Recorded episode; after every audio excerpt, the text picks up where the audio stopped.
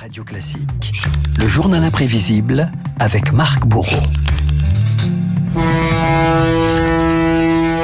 Voilà un petit peu de corne de brune, du, du France. Marc, les auditeurs ont peut-être reconnu la célèbre corne de brune du paquebot France. C'était il y a 60 ans jour pour jour. Le géant des mers entamé son voyage inaugural. L'occasion de revenir sur le destin tragique d'un des fleurons de l'industrie française de l'après-guerre. Et ce 11 janvier 62, Renault, des milliers de badauds s'étaient rassemblés sur le port du Havre pour contempler le départ du plus grand paquebot du monde. Ce jour-là, cap sur Southampton, de l'autre côté de la Manche. 400 invités participaient à la première traversée. Une répétition générale, en quelque sorte, pour le commandant Croisy et ses hommes. L'occasion de découvrir les aménagements de la cité flottante, longue de 315 mètres, prévue pour recevoir 2400 passagers. Plusieurs personnalités, justement, dont le Premier ministre Michel Debré, prennent place dans ce palace flottant. Renault, petite visite guidée. Le fumoir des premières classes, par exemple, occupe toute la largeur du navire, soit 32 mètres.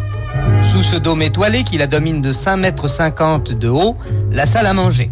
La salle de spectacle, la plus grande qui ait jamais été construite sur un navire, possède une capacité de 664 places.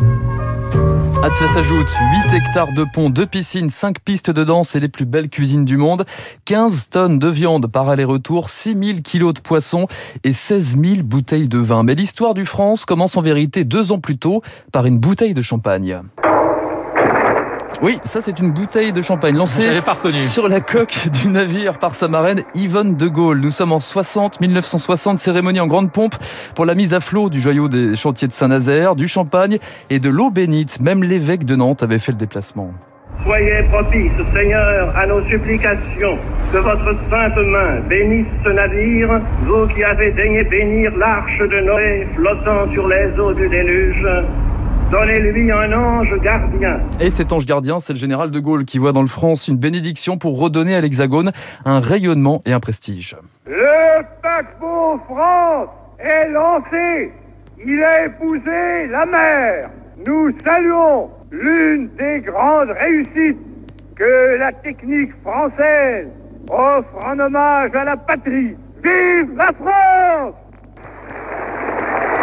et petite précision, le champagne hein, qui était lancé sur euh, le France, c'était du Charles Heidsieck. Voilà pour euh, la petite Vous histoire. savez tout, mon cher. Je sais tout. Et le France a surtout épousé New York. Renault 379 traversées transatlantiques. La première le 3 février 62, cinq jours de fête et un accueil triomphal pour celui que l'on surnomme déjà le Faubourg Saint-Honoré de l'Atlantique.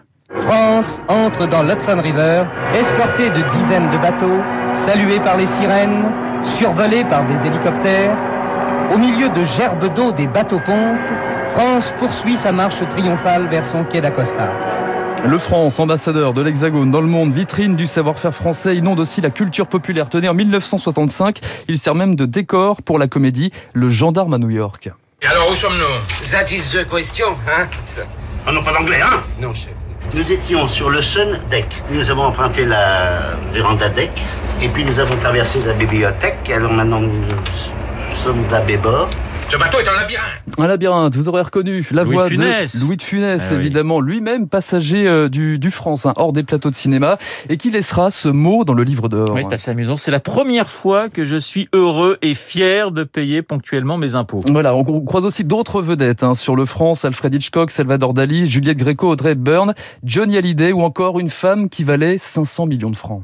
Jamais passagère venue du vieux continent n'aura été entourée d'autant d'attention jalouse que Mona Lisa. On avait prévu un camion blindé et climatisé, escorté par 50 policiers. On prétend, il est vrai, que la toile de Léonard de Vinci vaut plus que le paquebot France qui l'a transporté, ce qui force le respect. Et pourtant, le France se retrouve en eau trouble dès la fin des années 60. La concurrence de l'avion, puis le choc pétrolier, les caisses se creusent. 100 millions de francs de déficit pour l'État. En 74, la décision est prise. Le France doit s'arrêter.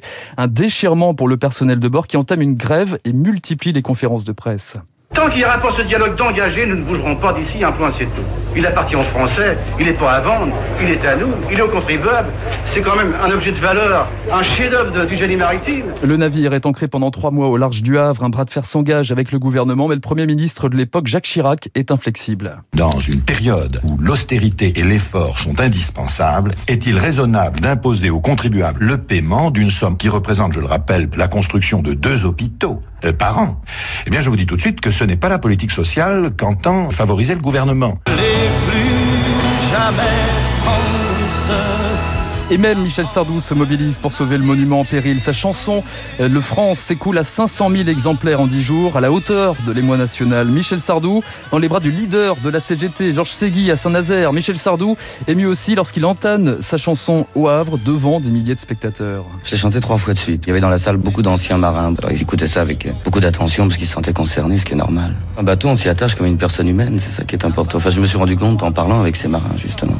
Pour eux, c'était plus qu'un bateau, c'est un foyer.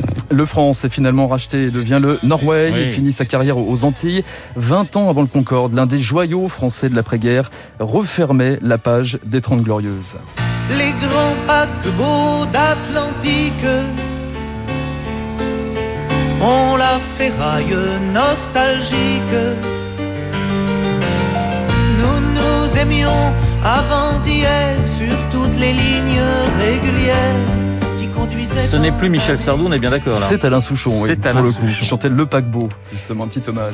Voilà les 60 ans du France, le journal imprévisible avec euh, Marc Bourreau. On peut se remettre un petit peu de corne de brune, ça me fait plaisir, ça fait jamais de mal.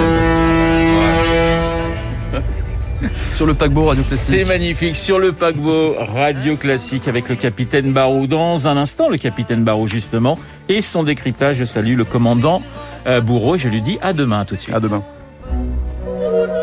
Vous écoutez Radio Classique. Avec la gestion Carmignac, donnez un temps d'avance à votre épargne.